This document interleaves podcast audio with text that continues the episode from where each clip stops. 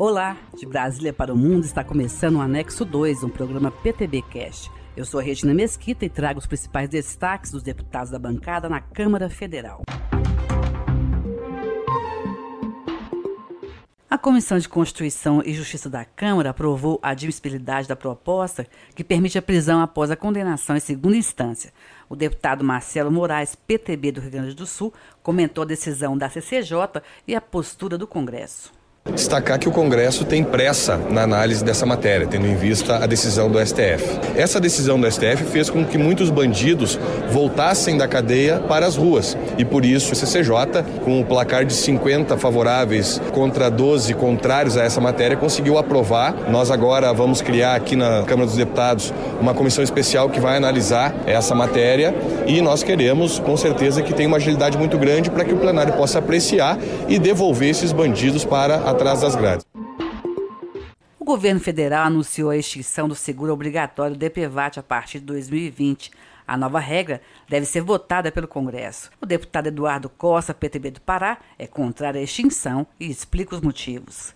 O DPVAT ele não é recurso público, é recurso de todos nós que pagamos no licenciamento de um veículo, que vai lhe dar a garantia por 12 meses. Em caso de acidente, onde existe uma vítima e ocasionado uma sequela, né, que pode ser uma sequela de vários graus, ou mesmo causada a própria morte da vítima, o seguro ele indeniza. Ah, existe uma tabela de indenização. Então, é de fundamental importância a manutenção do DPVAT. Não podemos apoiar essa extinção. Criada pela Comissão de Constituição e Justiça da Câmara, uma subcomissão especial para discutir a reforma política. O deputado Wilson Santiago, PTB da Paraíba, titular da CCJ, afirma que as reformulações são necessárias para tornar mais claras algumas regras eleitorais. Primeiro, porque nós já começaremos a partir de agora a discutir uma futura reforma política. O sistema atual está muito errado, ou seja, para se eleger, praticamente está se excluindo quem não tem condições de tocar uma eleição. Como é que se faz uma democracia sem a participação de todos? Nós precisamos corrigir.